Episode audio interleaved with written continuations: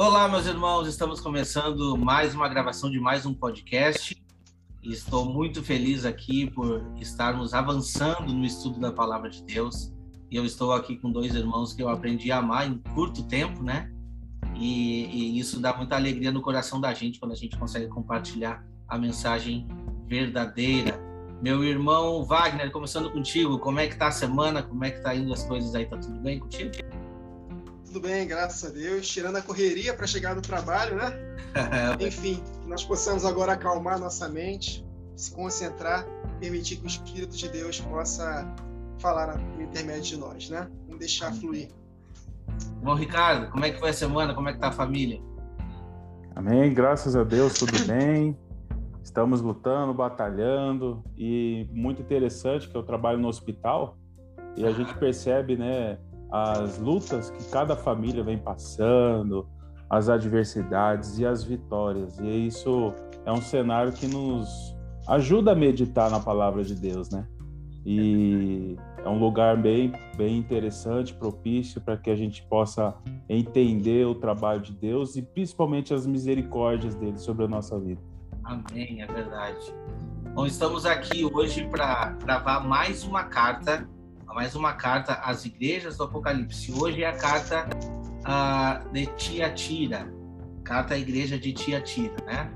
Para você que está em casa e nos acompanhando, você saiba que a gente, você pode nos acompanhar também pelo Spotify, somente em áudio, lógico, e pelo YouTube. Para quem já está acompanhando pelo YouTube, muito, seu muito, meu, muito obrigado aqui, né? Convido você também a seguir o Instagram. Agora, agora o canal Remanescente tem um Instagram e até vou reforçar aqui com você que você siga a página arroba canal remanescente no Instagram e mande as suas perguntas. Nós também iremos fazer algumas enquetes lá, tá? Iremos fazer algumas enquetes sobre o podcast. Então a sua participação vai ser possível agora.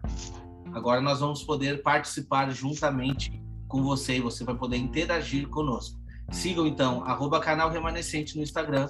Siga arroba vozes de trombeta, né, irmão Ricardo? Que tem muitas Amém. mensagens chegando lá, muitas mensagens magníficas a respeito da palavra de Deus.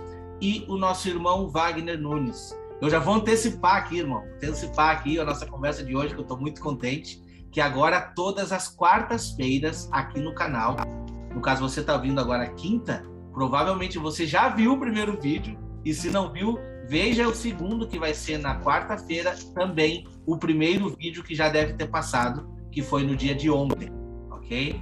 Com o estudo do nosso irmão, do nosso irmão Wagner Nunes a respeito do Evangelho de João. Então é indispensável e está muito bom esse estudo. Eu posso afirmar porque eu já vi alguns e está muito bom, irmão. Parabéns, muito obrigado pela participação aqui no canal também. Então sigam o canal do nosso irmão Wagner. Vou dar segmento aqui nas gravações e a gente vai começar o estudo da carta de Tiatira.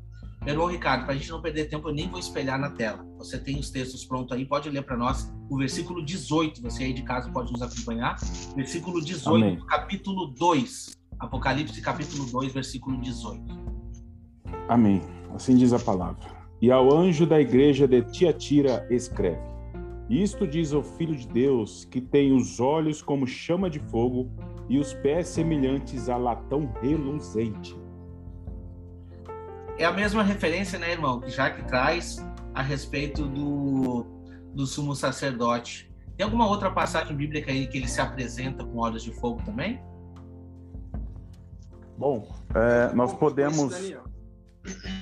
É, tem Daniel, e eu também coloquei aqui uma, uma menção do Salmo 11, verso 4, que os olhos do Senhor estão atentos provando seus filhos. E quando a gente percebe esses olhos como chama de fogo, esse fogo está associado com a provação que o Senhor, né, estará realizando aí para cada um de nós, provando seus filhos.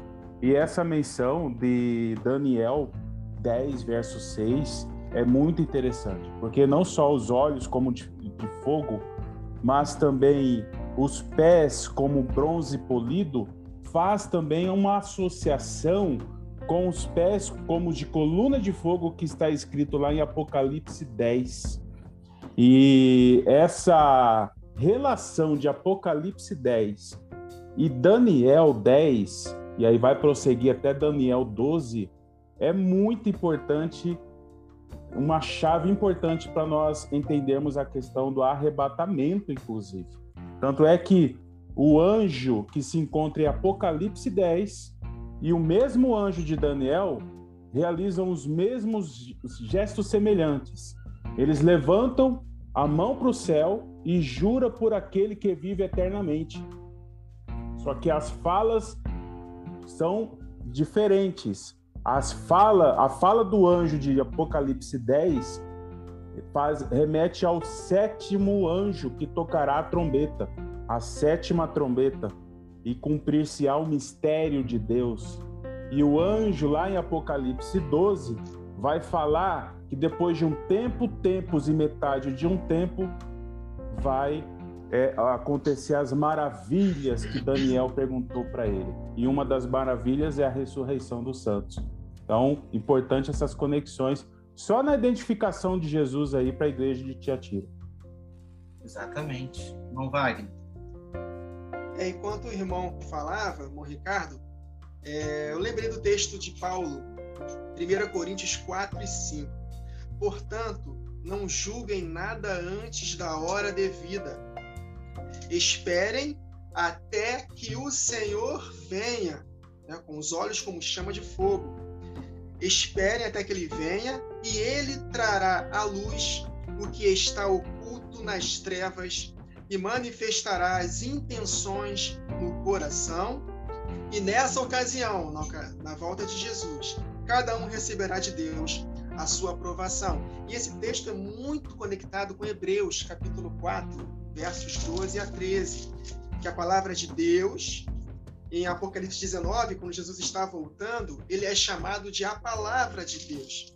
Em Hebreus 4, versos 12 a 13, está escrito que a palavra de Deus é viva e eficaz, mais penetrante do que espada alguma de dois gumes, e penetra até o ponto de dividir alma e espírito, juntas e medulas, e julga os pensamentos e intenções do coração. Tudo a ver com esse texto de 1 Coríntios 4 e 5 que lemos. E ele continua, no verso 13: Nada em toda a criação está oculto aos olhos chama de fogo, aos olhos. Tudo está descoberto e exposto diante dos olhos daquele a quem devemos de prestar conta. Em Romanos, eu anotei esse texto aqui, Romanos capítulo 2, verso 13, está falando acerca exatamente do dia do julgamento, da volta de Jesus. Porque não são os que ouvem a lei que são justos aos olhos de Deus, mas os que praticam a lei esses serão declarados justos. Então, tá, é, conectando aqui, é, pulando aqui para o verso 16. Isso tudo se verá no dia em que Deus julgar os segredos dos homens. Olha, totalmente conectado com 1 Coríntios 4 e 5, com Hebreus 4 12 e 13. Ele julgará os segredos dos homens mediante Jesus Cristo, que tem os olhos como chama de fogo, conforme declara o meu evangelho. Então, nós seremos julgados pelas nossas ações, pelos nossos pensamentos, pelas nossas palavras. Então, de fato, o nosso Deus, nós devemos prestá-lo honra, nós deve, devemos temê-lo, porque o temor do Senhor é o princípio da sabedoria. Então, esse temor vai gerar em nós é, um, um zelo pela palavra dele e um zelo por nós praticarmos a sua palavra, porque ele é justo e vai julgar cada um de nós de acordo com as nossas obras. Amém, meu irmão? E quando a gente vai para o versículo 19, a gente vê uma observação ali que me chamou a atenção, né? Conheça as tuas obras, o teu amor, a tua fé e a, a, o teu serviço e a tua perseverança e as tuas últimas obras mais numerosas do que a primeira e quando a gente vai para a carta de Éfeso, a gente vê uma diferença.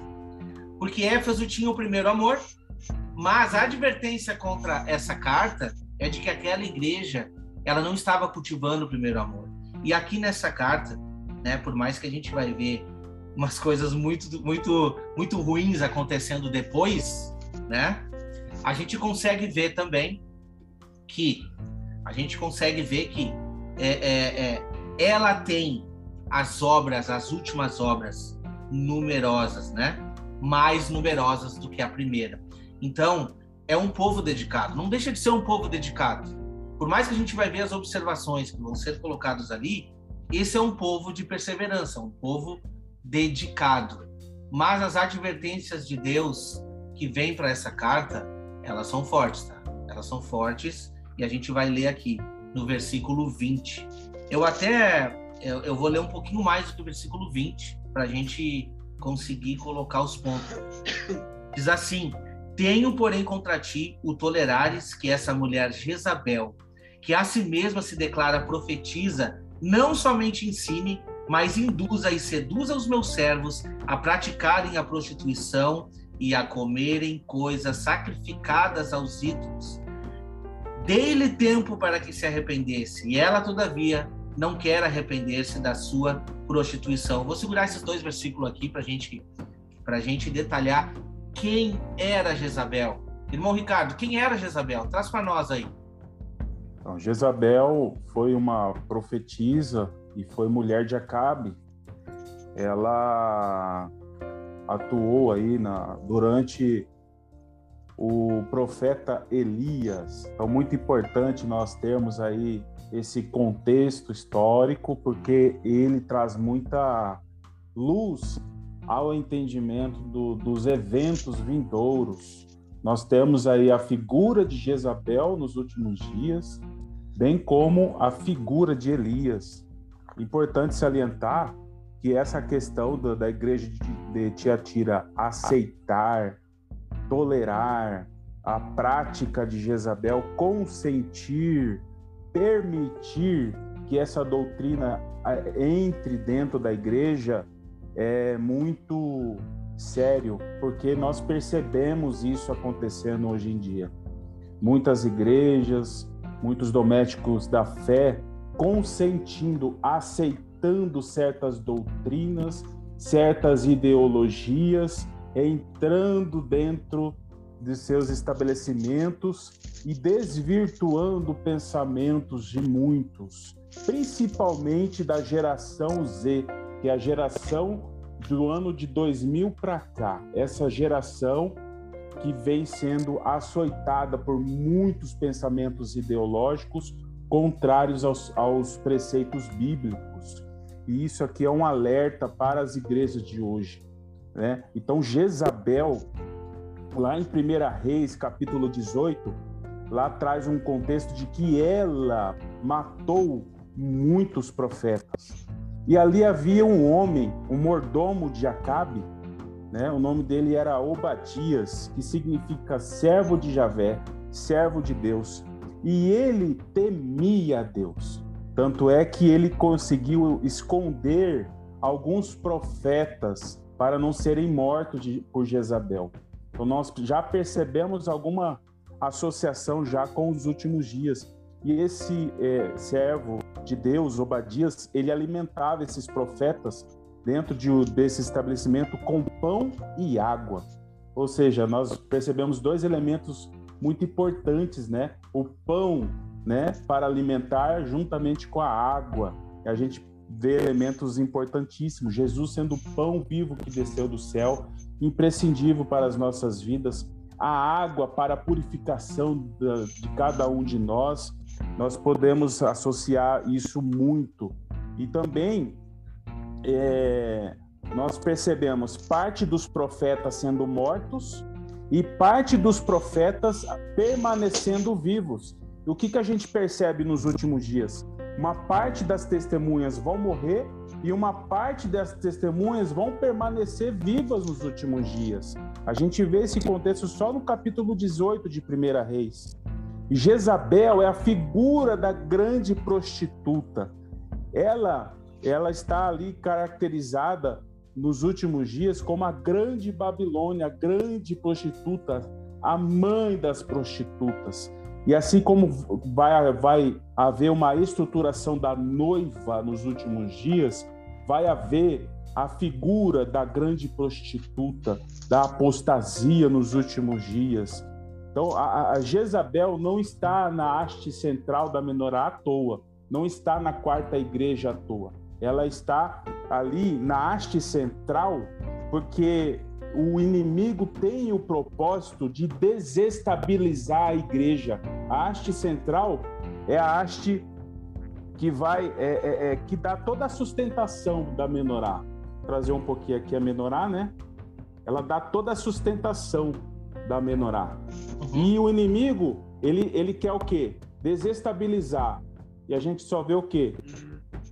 Somente duas luminárias que permanecem em pé diante do Senhor. As outras cinco não estão diante do Senhor. Então, a arte central, ela é muito importante para a gente entender. A menorá ajuda o entendimento disso. Verdade. Não vai. É, ele falou exatamente o que eu meditei hoje acerca da, da parte da igreja que será sustentada né, na figura de Obadias, sustentando a igreja no deserto, é Deus suprindo as necessidades do seu povo no momento em que o povo está sendo guardado no deserto. Isso me faz lembrar Mateus capítulo 6, para que nós não possamos nos preocupar com comer, beber, vestir, porque Deus vai nos guardar. E se Deus veste a erva do campo, que é até mesmo superior a que a Salomão vestiu com toda a sua glória, eles nos vestirá, até mesmo superior à erva do campo, porque a erva do campo é lançada no fogo logo depois de alguns dias. Nós não. Nós seremos vestidos de uma veste gloriosa na ocasião da volta de Jesus. E a outra parte são os sete mil que Deus conservou. E Elias achou que todos os profetas tinham sido mortos na ocasião da perseguição de Jezabel. Mas Deus conservou sete mil que não se dobraram a Baal. E esses sete mil é uma figura da parte da igreja que não vai ver a morte. E depois, um pouco mais adiante, nós vemos o arrebatamento de Elias para não ver a morte. Então está tudo conectado, né? As profecias na palavra de Deus, se é que podemos dizer assim, elas são cíclicas. Então o Apocalipse, ela é um compêndio de tudo que aconteceu no Antigo Testamento e vai acontecer novamente só que em escalas superiores na, na ocasião da última semana. Né? Então, falando de Elias, Elias também ele profetizou para que não chovesse por três anos e meio, no contexto de Jezabel. Né? Nós sabemos que as duas testemunhas, na primeira metade da última semana, vai fazer com que não chova durante três anos e meio. Nós seremos perturbadores de Israel, assim como Elias foi chamado por Acabe de perturbador. Agora, interessante, eu lembrei da carta anterior de Pérgamo, que vocês falaram de Balaão. Então, Balaão, ele viveu no contexto de Moisés. As duas testemunhas vão ser como Elias e como Moisés. E Balaão, ele armou ciladas para que o povo de Israel comesse comidas sacrificadas a ídolos e prostituição. Exatamente o que a própria Jezabel, esse espírito de Jezabel que estava nessa mulher de Tiatira, que também estava induzindo os filhos a comerem alimentos sacrificados a ídolos e a prostituição. E o interessante, que foi até a mãe do Wagner que falou, é, também podemos ver como um contexto espiritual, porque essas pessoas estão se apostatando da fé, se alimentando de uma comida espiritual do maligno que é contrário à palavra de Deus. Por isso que nós vemos hoje o espírito do anticristo atuando de uma forma mais intensa, na vida de muitos líderes que estão relativizando a palavra, que estão pregando uma graça desequilibrada, tudo é amor, então Deus vai salvar a todos, independente das nossas obras. Então, aos poucos, essa ideologia satânica de Sodoma e Gomorra está se infiltrando na igreja. Jesus falou que, devido ao aumento da maldade, o amor da igreja se esfriaria de quase todos. Por isso que nós temos que perseverar na comida espiritual, que é a palavra de Deus, meditando nela dia e noite, para que nós não possamos ser seduzidos por Jezabel. Porque vai haver muita sedução. Jesus falou isso em Mateus 24, que muitos se levantarão e enganarão, farão tão grandes sinais que enganariam até mesmo os escolhidos. Então nós devemos tomar muito cuidado, pedir muito discernimento de espírito, se envolver com a palavra de todo o coração e permitir que o Espírito da Verdade nos guie em toda a verdade, para que não sejamos seduzidos. Porque Jesus falou, tendo como base os profetas, de que o amor da igreja vai se esfriar de quase todos. Essa é a apostasia. Então devemos tomar muito cuidado. E, para concluir, em 1 Reis 18, quando Elias desafiou os 450 profetas de Baal, também haviam mais 400 profetas que estavam comendo na mesa de Jezabel. Eu creio que esses profetas foram profetas que se desviaram e se alimentaram da comida de Jezabel. E é o que é exatamente o que estava acontecendo em Tiatira, literalmente também naquela época. Essa mulher estava seduzindo muitos filhos para apostasia e Deus está dando tempo para arrependimento. Assim como depois que Elias fez aquela oração em que desceu fogo do céu, o povo de Israel ali se ajoelhou e se arrependeu, confessando que só o Senhor é Deus. Então, vai haver, através do ministério das duas testemunhas, tanto salvação. Agora, na segunda metade em diante, quando a marca da besta for instituída definitivamente, aí não haverá mais arrependimento. Será impossível a recondução ao arrependimento, conforme está escrito em Hebreus capítulo 6. Então, de fato, esse, é, esse texto de Apocalipse 2, 19 a 22, mais ou menos, né, que nós lemos, é muito profundo. E Deus comparou essa mulher com Jezabel, fazendo uma alusão àquilo que aconteceu na época do, dos reis, que vai acontecer novamente no tempo do fim. Nós devemos estar muito atentos para que não sejamos seduzidos por esse espírito. Amém, amém. Trazendo até, eu anotei esse texto aí, trouxe ele aqui, de 1 Reis 18 o irmão falou aí a respeito é, é, é, de Elias e, e, dos profetas de Baal. E interessante que a perturbação foi tão grande naquela época que Jezabel colocou a culpa em Elias. Vocês já viram isso? Olha só o que, que o texto diz. Eu vou ler a partir do versículo 13, porque é interessante. E é importante nós vermos o que, que aconteceu naquela época. Porventura não disseram ao meu senhor o que fiz quando Jezabel matava os profetas do Senhor como escondi a cem homens dos profetas do Senhor, de cinquenta e cinquenta, numas covas, e os sustenteis com pão e água. Olha só. E agora dizes tu: Vai e diz ao teu Senhor: Eis que aqui está Elias, ele me mataria. E disse Elias: Vive o Senhor dos exércitos, perante cuja face estou, que deveras hoje me mostrarei a ele. Olha que interessante. Então foi Obadias encontrar-se com Acabe e lhe anunciou. E foi Acabe encontrar-se com Elias. Olha o que aconteceu nessa conversa. Então disse ele: Eu não tenho. Não, desculpa. E sucedeu que, vendo Acabe, Elias disse a Acabe: És tu o perturbador de Israel? Olha só, a pergunta era se Elias era o perturbador e não Jezabel. Olha que interessante. Então disse ele: Eu não tenho perturbado Israel, mas tu e a casa de teu pai porque deixaste os mandamentos do Senhor e seguiste a Balaíns. Então, a, a sequência dessa conversa você já sabe. E Elias faz aquela maravilha de mandar reunir e construir aquele altar e mostrar a potência da força de Deus, mediante a tudo que ele fez lá, colocando até a água no altar. Queimou até a água, mostrando que o nosso Deus é o maior. O nosso Deus é o maior.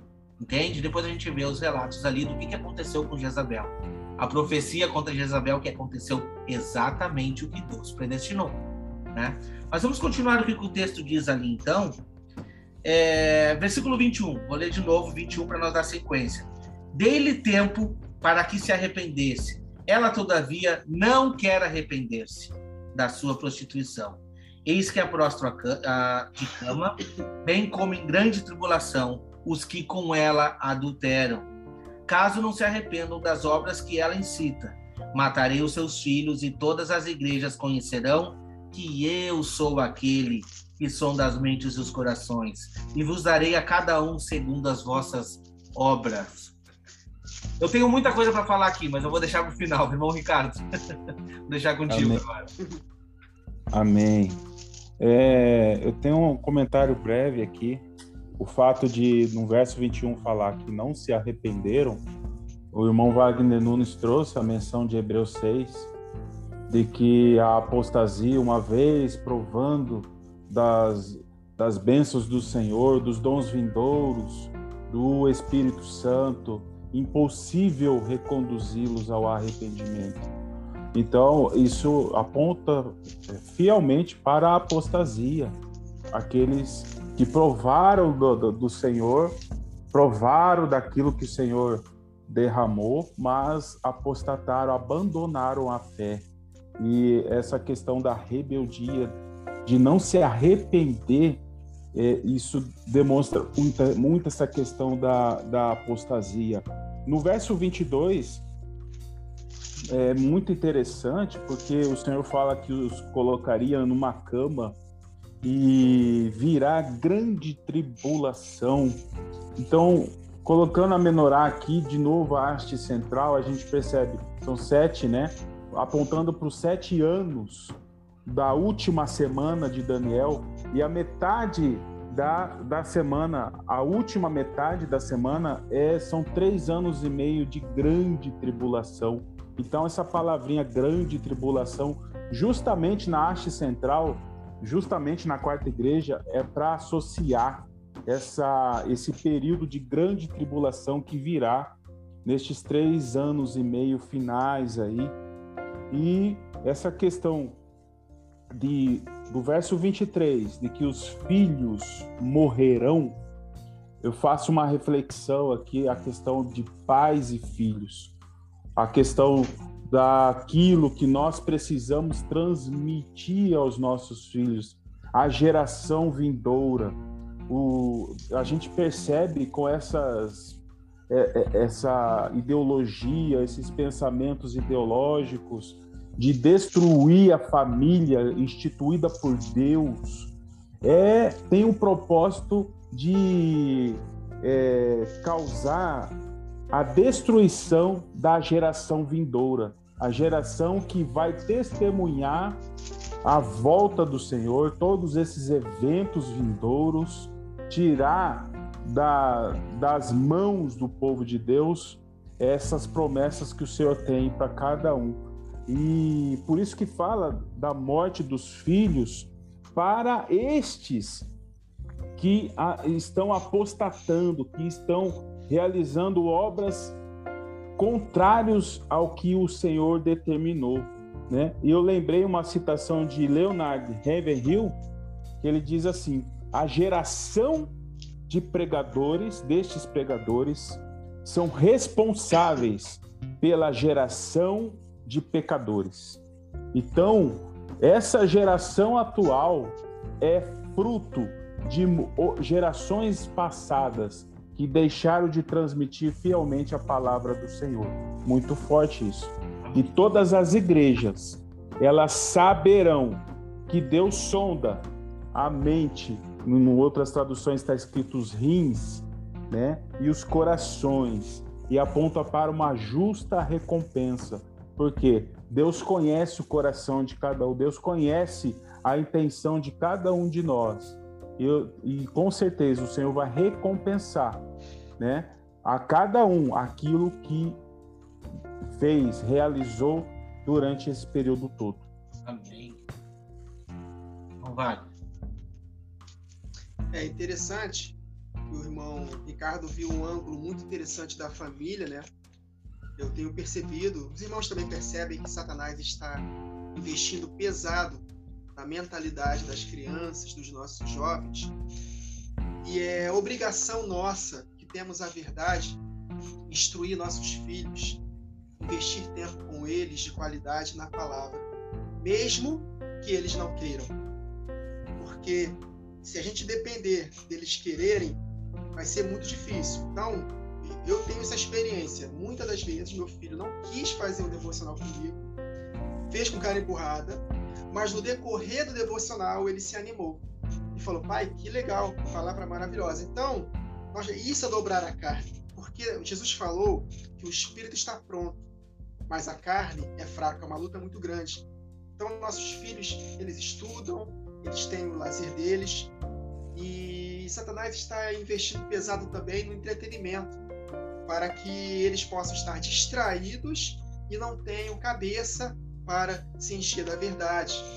E, infelizmente, boa parte das igrejas também, as estratégias feitas para os nossos filhos não são estratégias poderosas na palavra. São também distrações dentro das próprias igrejas, uma música maneira, uma fumaça, não tem nada contra isso.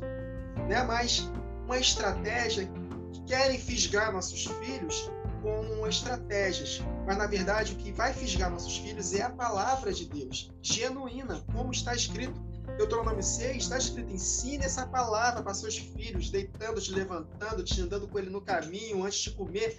Ou seja, ensine a palavra genuína como está escrito. Então, realmente, a Satanás está investindo pesado contra nossos filhos. Mas há também um outro ângulo, né, obviamente, que esses filhos de Jezabel podemos dizer que são os seus discípulos. Podemos dizer os marcados pela besta. Né? São as pessoas que se apostataram da fé, foram marcados, tiveram tempo para arrependimento, porque eles viram na primeira metade da última semana as duas testemunhas, cheios do poder de Deus, pregando a palavra, ensinando a verdade, manifestando o poder de Deus, e eles não tiveram esse tempo. Deus está dando tempo para arrependimento, ou seja, no contexto escatológico da última semana, o tempo foi dado na ocasião das duas testemunhas, a igreja. Então, o tempo é esse. Ainda que eles estivessem fazendo coisas terríveis, até mesmo se apostataram, na primeira metade da última semana, há uma esperança, porque Deus está dando tempo para arrependimento. Depois que a marca for de fato estabelecida, aí não haverá mais volta. E aí verá o juízo de Deus, porque no próprio decorrer da, da semana, da última semana, e também da segunda metade diante, mesmo com a igreja fugindo para o deserto e a outra sendo morta, Deus vai continuar mandando os seus juízos na terra.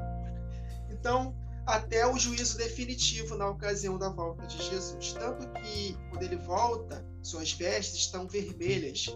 Conectando com Isaías, se não me engano é 62, está escrito lá que a, é o vinho da ira do furor de Deus pisado por Jesus. E suas vestes são picadas de sangue. Por isso que ele fala: matarei não somente essa mulher, que podemos dizer o anticristo, e também matarei os seus filhos e todos os que adulteram com ela, para que todos saibam que eu sou aquele que sonda mentes e corações e retribua a cada um de acordo com as suas obras. Isso aconteceu de forma literal também. Essa mulher foi punida, provavelmente, a Bíblia não diz se ela se arrependeu, mas provavelmente não se arrependeu, porque Jezabel não se arrependeu. Se Jesus chamou de Jezabel, porque não se arrependeu. Os profetas poderiam se arrepender, mas os profetas de Baal também foram mortos por Elias. Eu só não consegui enxergar que os outros 400 foram mortos, se os irmãos souberem. Mas houve de fato, haverá também o juízo de Deus, houve juízo de Deus literalmente sobre esse povo. Me fez conectar com Atos capítulo 5 Ananias e Safira foram fulminados diante de Pedro e dos apóstolos, porque mentiram para o Espírito Santo. O ambiente ali era de uma santidade tão tremenda que não tinha mais espaço para brincadeira, para mentiras. E da mesma forma, as duas testemunhas tão cheias de poder, não vai haver mais espaço para brincadeira. E haverá ali. E em 1 Pedro 4,17 está escrito que o juízo começa pela casa de Deus apóstatas e depois se estenderá aos ímpios. Então, meus irmãos, é, finalizando esse, essa passagem de 21 a 23 de Apocalipse, né, 2, é, Deus ele vai julgar mesmo. Né? Então, isso é totalmente contrário à mensagem desequilibrada que estamos ouvindo em boa parte das igrejas, que Deus só é amor, que Deus não castiga. Outros chegam ao extremo de dizer que o Deus do Antigo Testamento era um Deus e o Deus do outro agora é outro, por causa de Jesus. Como Jesus apazigou a ira de Deus. Calma aí, pai, calma aí, calma aí, eu tô aqui agora. Né? Não fica nervosinho, não. Agora é só graça, só bênção. Não, não castiga mais. Não, meus irmãos, o mesmo Deus, ele não muda. Ele é o mesmo ontem, hoje será eternamente. Então, por isso que Satanás influencia muita mentalidade das igrejas pregando essa graça e esse amor desequilibrado.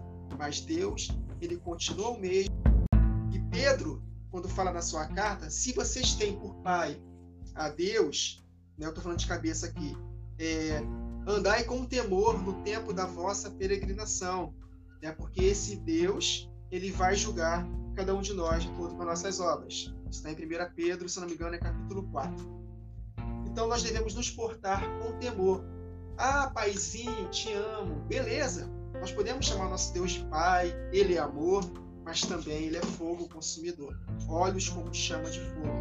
Então nós temos que tomar muito cuidado para não brincarmos com Deus. Então é necessário o equilíbrio hoje em dia. Nós devemos considerar não somente a bondade de Deus, mas também a sua severidade. E isso gera temor, que é o princípio da sabedoria. Falando nisso, irmão, agora eu vou trazer a minha parte aqui a respeito desses textos para a gente avançar, tá? É muito forte aqui, é, é o que eu vou trazer. Eu não consigo fazer, não fazer essa conexão. Peço desculpa se eu acho que não aqui, peraí, agora voltou. Peço desculpa se alguém se sentiu ofendido, mas a verdade tem que ser dita. E, e eu vou trazer, tá? Quando eu leio ali, tem, porém, contra ti, tolerais essa mulher Jezabel, que a si mesmo se declara profetiza e não é, e ainda ensine e seduza os meus servos a comerem é, é, comidas sacrificadas a ídolos, né, e praticarem prostituição. Eu faço uma conexão com a igreja da onde eu saí, meu, tá? E sinto muito se você está assistindo e se sente ofendido, mas eu vou fazer essa conexão e eu vou falar aqui para você. Quando é, uma pessoa se declara profetiza e as suas profecias não se concretizam, ela é falsa. Esse é o primeiro ponto. Mas muito mais do que isso, quando essa pessoa se declara profetiza e os ensinamentos nos incitam a interpretações errôneas da palavra de Deus e a fazer coisas que não agradam a Deus, isso se torna muito grave, tá? Infelizmente, isso ocorre dentro da instituição adventista. Eu trago o nome aqui, sem problema nenhum. Existem pessoas lá dentro que a gente ama. Fiquei muito tempo dentro dessa instituição, mas infelizmente eles toleram. E essa advertência é para você também. Essa advertência é para você que está dentro dessa instituição. Conheça muito bem essa mulher a quem você segue como profetiza. Como muitos dizem, luz menor não é, já passou de ser luz menor dentro da instituição. Porque se a Bíblia não se encaixa dentro das profecias dela, então a Bíblia está desatualizada, sendo que deveria ser o contrário. Eu tenho feito aqui no canal muitos vídeos tentando mostrar as profecias. Meu intuito aqui não é atacar a igreja, muito pelo contrário, a gente preza muito pelas pessoas. Eu estou aqui prezando pelos meus irmãos, porque eu estive aí dentro por muito tempo. Mas o tolerar essa mulher e as profecias errôneas dela, não só a questão de profecia, mas os ensinamentos, sabe? Isso acaba nos atrasando. Isso acaba nos deixando muito além das revelações bíblicas propriamente dita, tá? E as pessoas se apegam num detalhe, sabe? Que o versículo 24 nos traz aqui, né? As coisas profundas de Satanás. Por quê? ela se diz é, ter um anjo relator que revelou tudo para ela. Vocês sabiam disso? Está nos livros dela. Meu anjo relator me disse. E quando a pessoa me perguntou sobre isso uma vez, eu respondi para essa pessoa: eu acredito nela. Quando ela disse que teve um anjo relator, eu acredito profundamente. Agora, da onde que é, eu não sei. Por isso eu aplico esse texto aqui. Essas são as coisas profundas de Satanás. O que te desvirtua da verdade é coisas profundas de Satanás. Sinto muito em te dizer. Pesquise sobre ela. Se você pesquisar, se todo, eu, eu costumo dizer assim, se todo adventista lesse os próprios livros dela e comparasse com a palavra de Deus, não ia ter dúvida. Porque a palavra de Deus se explica e mostra que todas as, aquelas, aquelas falsas profecias não se cumpriram e nunca, jamais vão se cumprir, porque não tem como se cumprir. Não tem como, biblicamente, não tem como. Então, o que a gente está combatendo aqui não são pessoas, são doutrinas. E, e, o anjo dessa igreja está nos advertindo. Não vamos, não temos que tolerar essa mulher Jezabel. Não temos que tolerar essa falsa profetisa. Eu digo para você aqui, não temos que tolerar Ellen White. E nenhum outro profeta que se levante exclusivista. Entende? Porque o poder que foi dado para todos os apóstolos, se a gente for ver na, na, na, na palavra de Deus, todos os profetas, caiu em terra. Caiu em terra, prostrado, reconhecendo a sua pequenez. E essa mulher que se dizia superpoderosa segurava uma Bíblia na mão por duas, três horas. Eu nem quero debater isso, se é ou se não é possível. Mas a questão é os escritos, a questão é todas as profecias, tá? São coisas profundas de Satanás. Sinto em te dizer, coisas profundas de Satanás, e você precisa se livrar disso e se arrepender. Porque daí vem, né, o versículo 24. Digo todavia a vós outros, os demais de Atira, a tantos quantos não têm essa doutrina, e que não conhecem, que não conheceram, como eles dizem, as coisas profundas de Satanás, outra carga, carga não jogarei sobre vós. Tão somente conservai o que tens. E o que, que eles têm? Ele tem o que foi descrito lá no versículo 19: as obras, o amor, a fé, o serviço, a perseverança e as últimas obras que são maiores que as primeiras. Você não precisa de um profeta que se levantando falando contrário à palavra de Deus. A palavra de Deus é suficiente para a minha e para a sua vida. Somente a palavra de Deus. O que for contrário à palavra de Deus, você tem que descartar. Sinto muito. Essa é a verdade. Isso eu gostaria de... É o meio que um desabafo que eu estou fazendo aqui, mas é preciso, irmão Ricardo. É preciso. Amém. Amém. É importante porque nós precisamos entender qual, é a, qual era a doutrina dos apóstolos. E a gente precisa resgatar. O Senhor quer restaurar todas as coisas. E uma coisa muito importante que Deus quer restaurar é a doutrina que Jesus deixou para os apóstolos. E isso vai voltar com as duas testemunhas. O nome de Jesus.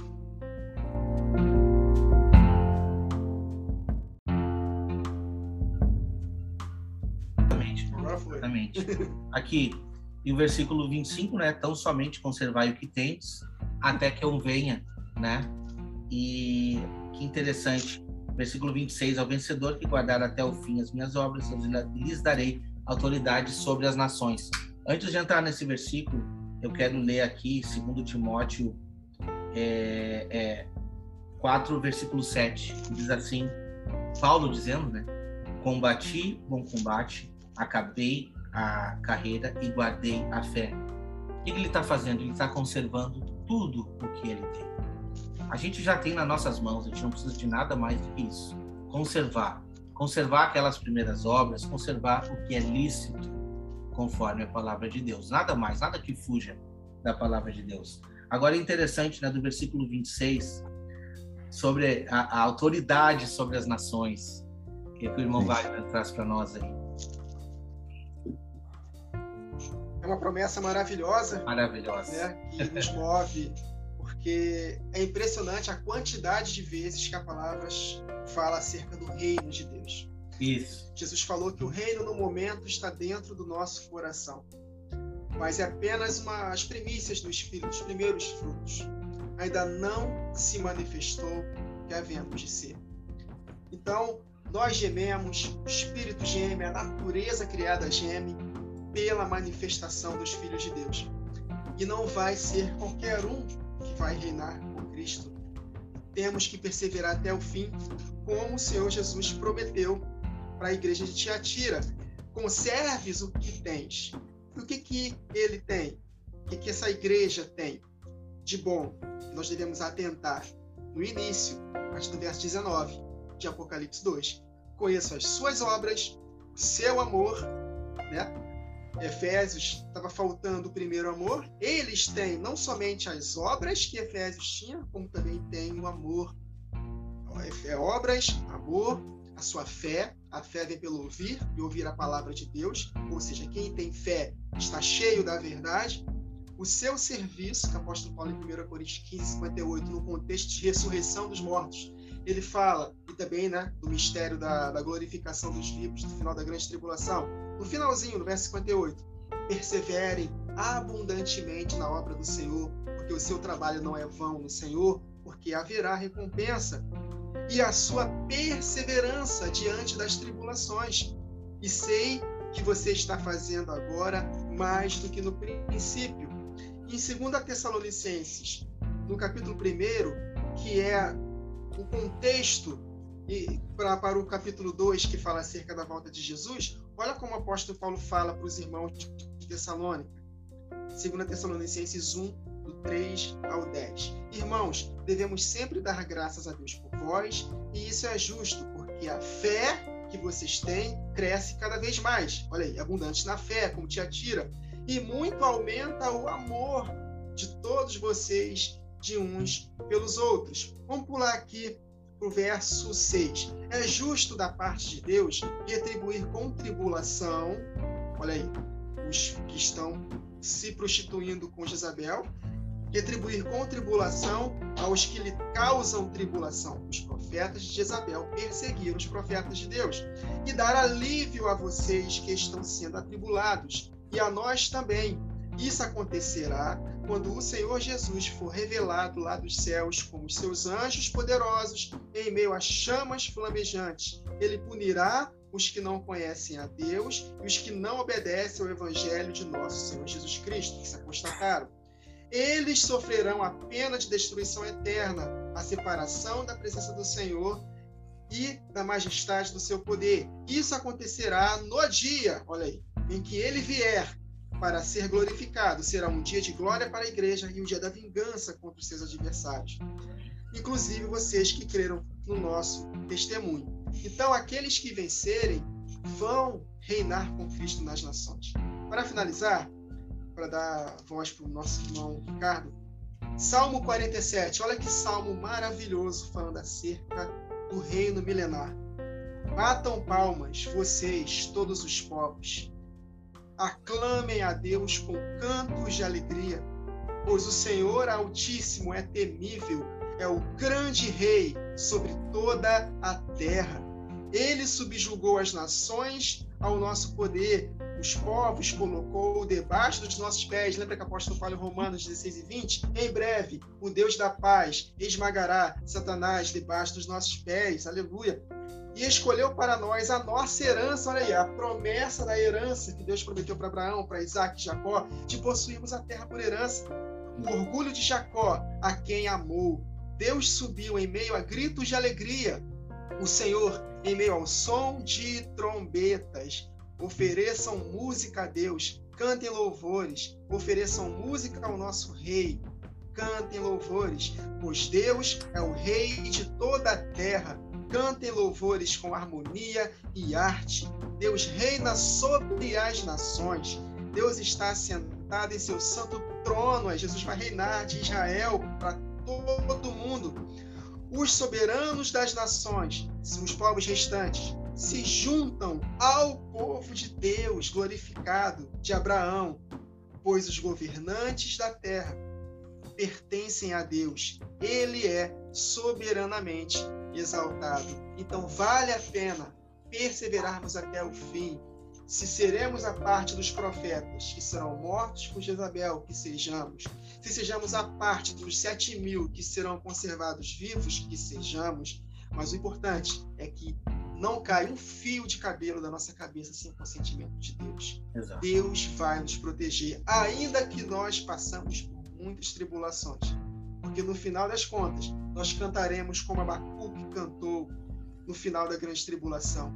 Ainda que a figueira não floresça, o fruto da oliveira minta, os campos não haja gado, as ovelhas sejam arrebatadas do aprisco, contudo, independente das circunstâncias, das tribulações, da grande tribulação, eu exultarei no Deus da minha salvação, porque ele fará, dos nossos pés como da corça e nos fará andar altaneiramente. Então, meus irmãos, há uma recompensa maravilhosa nos aguardando se nós perseverarmos até o fim. E além da autoridade, o versículo 27 diz que é, é, com cetro de ferro, né, reduz, é, nós, nós regeremos as nações, as nações. E, e, reduziremos né, a pedaços como se fossem objetos de barro. Irmão Ricardo, o que, que o irmão traz para nós aí, do versículo 26 e 27? Eu só quero complementar aqui, eu anotei esse Salmo 47, é lindo. Lindo. É lindo demais, é promessa, isso alegra o nosso coração. E também, é, se nós pegarmos esse verso 26 e conectarmos com Apocalipse 5:10, Ou seja, darei poder sobre as nações. Aí você vai para o Apocalipse 5,10, é, porque para o nosso Deus os fizeste reis e sacerdotes, e eles reinarão sobre a terra. Isso é muito interessante. Vamos reger nações sobre a terra. Isso faz conexão com o livro de Daniel. Nós, nós precisamos muito meditar no livro de Daniel. Daniel, lá no capítulo 7, onde tem os quatro animais, que são os animais que prefiguram a besta do capítulo 13 de Apocalipse, né? É, nós vamos perceber aqui no capítulo 7 de Daniel, é, no 11, diz assim: Então estive olhando por causa da voz das grandes palavras que provinha da ponta do chifre, ou seja, do anticristo. Estive olhando até que o animal foi morto e o seu corpo desfeito e entregue para ser queimado pelo fogo. Olha só o verso 12. E quanto aos outros animais que eram dominados pela besta, foi-lhes tirado o domínio. Todavia, foi-lhes dada prolongação de vida até certo tempo de espaço. Espaço de tempo. E aí a gente vai ler lá no verso 27 desse mesmo capítulo. Está escrito assim: E o reino, o domínio e a majestade dos reinos debaixo de todo o céu, ou seja, na terra, serão dados ao povo dos santos do Altíssimo. O seu reino será um reino eterno, e todos os governantes o servirão e lhe obedecerão.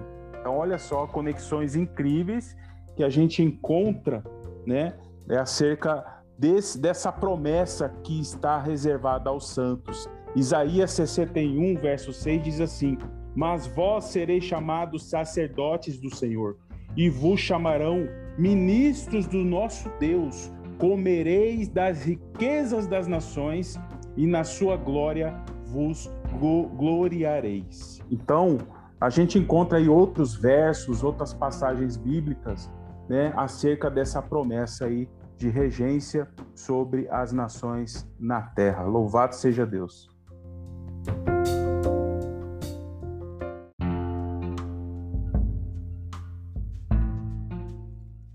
Verso 28. E eu lhe darei a mesma autoridade que recebi de meu Pai.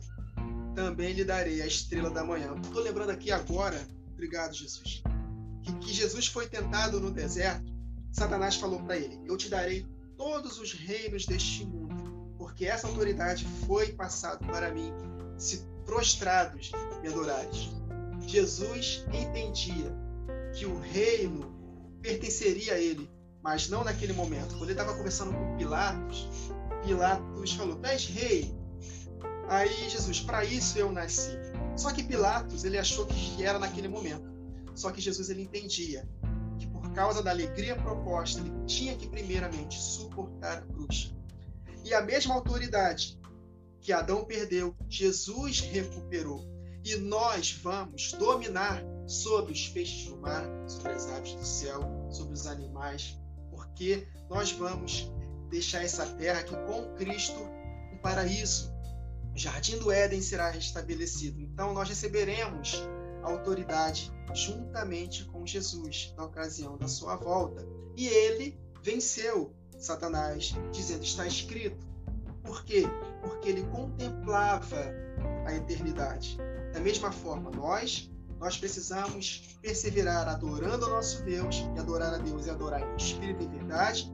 Em espírito é através do Espírito Santo e pela verdade que é a palavra de Deus. Nós precisamos continuar adorando somente a Deus para que nós possamos possuir essa autoridade que Adão perdeu e que reinaremos com Cristo. E a estrela da manhã eu consigo enxergar o próprio Senhor Jesus. Em Lucas capítulo 11, o escritor Lucas falou o seguinte do relato lá de Jesus: Qual filho que pedindo uma, é, um pão, o pai lhe dará pedra? Né? Aí ele vai e fala: Se vós sendo os maus, sendo sabe dar coisas boas aos vossos filhos, quanto mais o vosso Pai celestial vos dará o Espírito Santo a quem pedir. A estrela da manhã é o próprio Senhor Jesus. É o Espírito eterno que estará conosco para sempre. A presença, nele tem a presença do Pai. O Pai que preenche todos os lugares. Lembra do salmista, no Salmo 139? Se suba aos céus, tu estás lá. Se eu faço a minha cama no chão, lá tu estás também. Então, essa estrela da manhã é a presença do Senhor Jesus para todo sempre conosco. E essa é a nossa luz da aurora, a luz do justo, que vai brilhando mais e mais até plena claridade do dia. E essa claridade do dia é o dia em que o Senhor Jesus voltará e nos recompensará e nós viveremos na sua presença em delícias perpétuas, meus irmãos. Vou até ser redundante aqui. Delícias perpétuas para todo sempre com ele. Então, por causa da alegria proposta, Jesus suportou a cruz, da mesma forma, alegrai-vos no Senhor. Outra vez vos digo, alegrai-vos. O apóstolo Paulo escreveu isso quando estava preso. Então, alegrem-se no Senhor, exultem no Deus da salvação de vocês, porque a presença dele nos satisfaz. E quando de fato ele se manifestar, nós receberemos a estrela da manhã e a autoridade sobre toda, todas as nações, sobre toda a criação, juntamente. Então, vale a pena, meus irmãos, mais uma vez, vale a pena. O intuito dessa série de Apocalipse é para que nós possamos nos preparar para o que virá. Provavelmente, nós participaremos na última semana. Se não, nossos filhos participarão.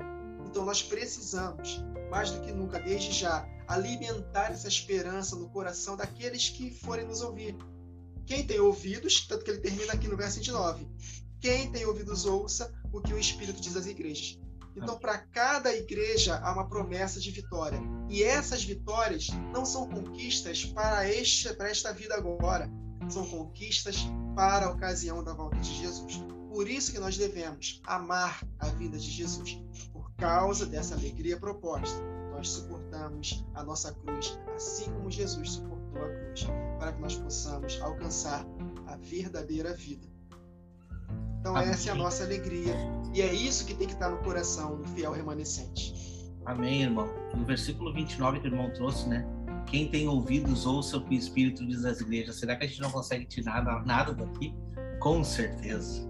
A própria série que o irmão está trazendo, que vai estar aqui no canal todas as quartas-feiras, a série de João, está explicando maravilhosamente quanto a isso.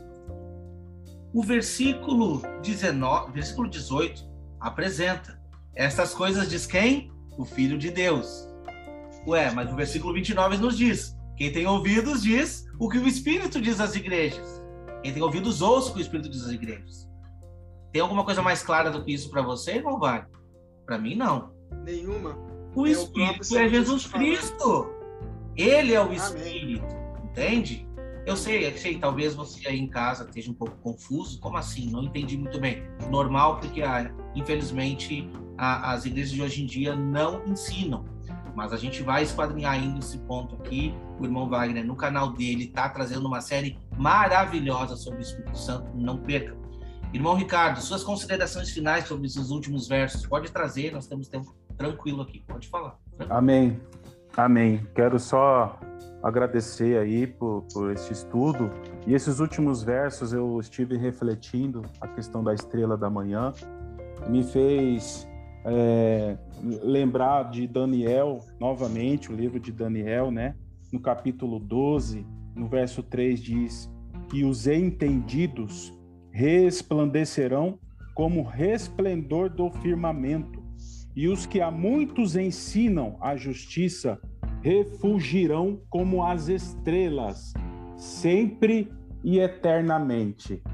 E isso é muito lindo, né? Quando nós buscamos o Senhor, o entendimento, buscamos é, ensinar aqueles que estão do nosso lado, nós é, temos que ter muito, muita humildade, né, muita diligência, muito cuidado, porque é a palavra de Deus que precisa edificar vidas. E a promessa para aqueles que buscam, aqueles que buscam esse entendimento, eles vão reluzir como estrelas eternamente então nós temos essa promessa de receber do Senhor a estrela da alva e também faz outras conexões. O próprio Jesus declara em Apocalipse 22:6 que ele é a resplandecente estrela da manhã, aquele que emite a, a, a, a luz para todos. E também faz conexão, faz lembrar de que Lúcifer, né, é, ele tinha, ele tem ali uma palavra de Isaías 14, 12, como caíste do céu, ó estrela da manhã, ali a palavra no original é Iléu, ou seja, uma luz menor, uma luz que ela, ela refletia de, um, de uma luz fonte, ou seja, Jesus é a estrela da manhã resplandecente e Lúcifer era a estrela menor na, no início da criação. E essa estrela menor queria ser, queria ocupar o lugar do Altíssimo e ele foi precipitado. E olha só que interessante para a gente poder refletir. É, lá em Zacarias 13, Zacarias 13, verso 8 e 9 diz assim: E acontecerá em toda a terra, diz o Senhor, que as duas partes dela serão extirpadas e, ex, expirarão, mas a terceira parte restará nelas. E farei passar essa terceira parte pelo fogo, e a purificarei, como se purifica a prata, e a provarei como se prova o ouro ela invocará o meu nome e eu a ouvirei. Direi: É meu povo. E ela dirá: O Senhor é meu Deus. Deus vai purificar a terça parte da humanidade. O que, que eu posso entender disso? Que Deus vai restituir um terço das estrelas do céu que caíram. Deus vai restituir essa terça parte que foi precipitado no céu, com homens que estarão sendo provados pelo fogo e que estarão sendo aprovados para serem glorificados e viverem como estrelas no firmamento, vão refletir a estrela resplandecente de Jesus na eternidade. E vai, se, vai acontecer como aconteceu no princípio, como nós podemos ler em Jó 38, verso 7. As estrelas da alva juntas, louvando, e os filhos de Deus adorando. Ou seja, a resplandecente estrela da manhã e as outras estrelas refletindo essa luz de Jesus, louvando o Senhor, adorando o Senhor com todo com todo o seu reino. Amém. Irmão Wagner, suas considerações finais.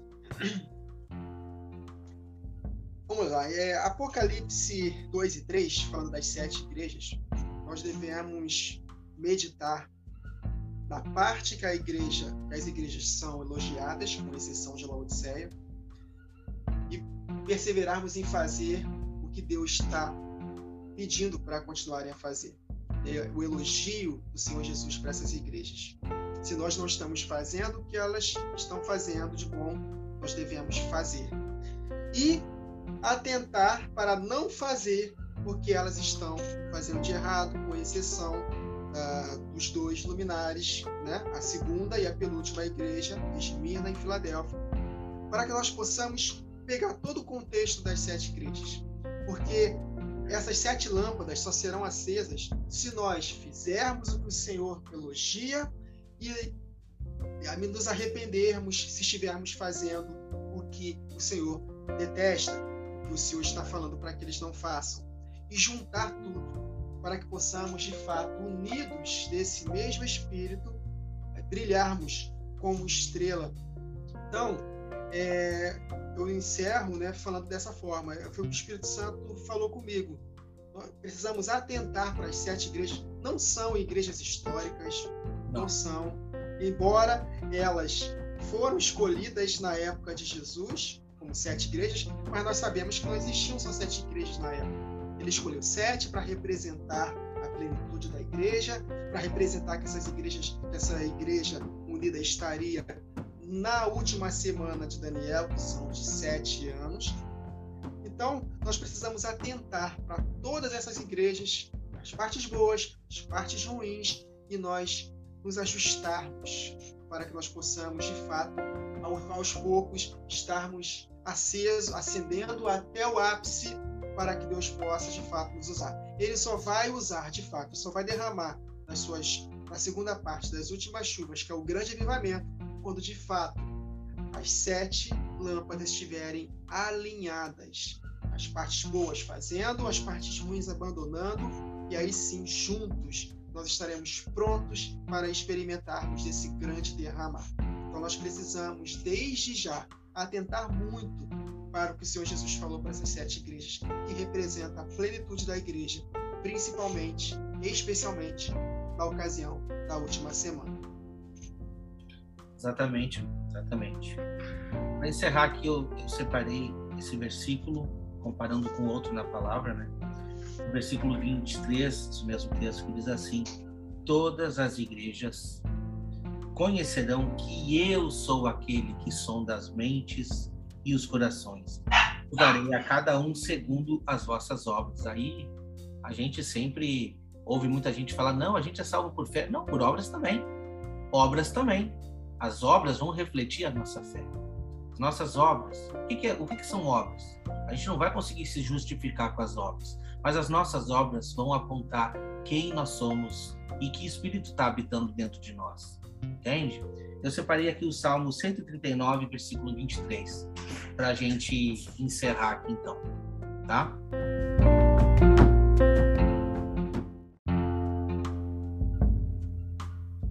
Sonda-me, ó Deus, e conhece o meu coração.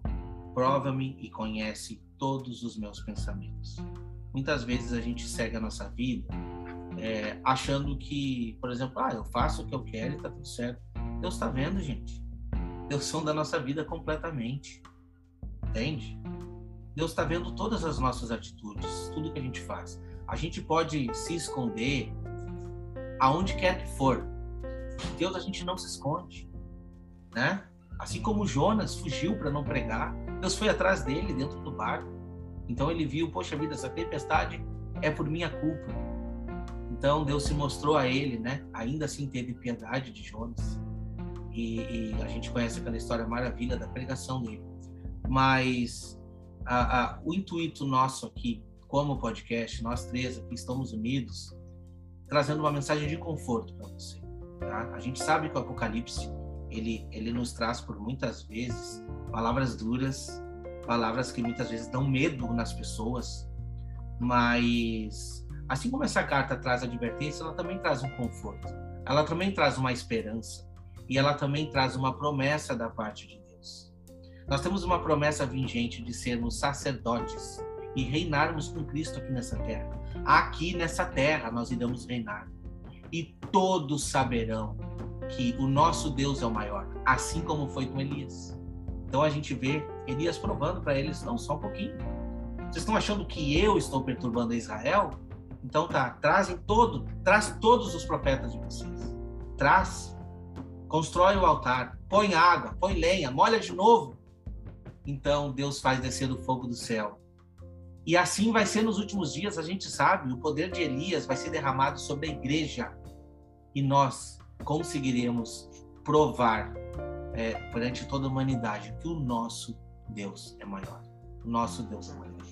Agradecemos a você que esteve conosco aqui mais este podcast. O próximo nós iremos estudar a igreja de Sardes. Irmão Ricardo, como sempre, dá uma palhinha para nós aí. O que, vai acontecer lá em Sardes, irmão? É, a igreja de Sardes, muito interessante, porque a gente precisa ver o caminho da apostasia. Você vê Sim. que esfriando o amor de muitos, como aconteceu em Éfeso, o trono de Satanás é estabelecido em Pérgamo, as profundezas de Satanás para desestabilizar a igreja acontece em, em Tiatira, que a gente viu hoje, e na igreja de, de Sardes a gente vê uma igreja sem quase nada de característica boa, ou seja, você vê a apostasia, a apostasia já infiltrada. aprofundando, Nossa. infiltrada, já manipulando e dominando totalmente. Isso é, a gente vai ver mais detalhadamente aí. Muito interessante. Exatamente. Não percam. É, na próxima quinta-feira, nós iremos estudar aqui, então, a carta da igreja de Sardes, tá? Convido vocês a estar aqui presente novamente, meu irmão Wagner, meu irmão Ricardo, que a gente possa retornar em nome do Senhor para mais uma gravação no próximo episódio. Não se esqueça de se inscrever no canal, se inscreva já no canal do irmão Wagner Nunes. Agora o irmão Wagner também está compartilhando né, o podcast no seu canal. Irmão Ricardo, já falei, vou repetir. Ative aquele canal lá para a gente começar a botar mensagem lá também. É. Deus abençoe a todos, tá? E que tenham todos um, um ótimo final de semana e que possamos retornar na próxima semana com saúde e com sabedoria. Até mais. Até mais.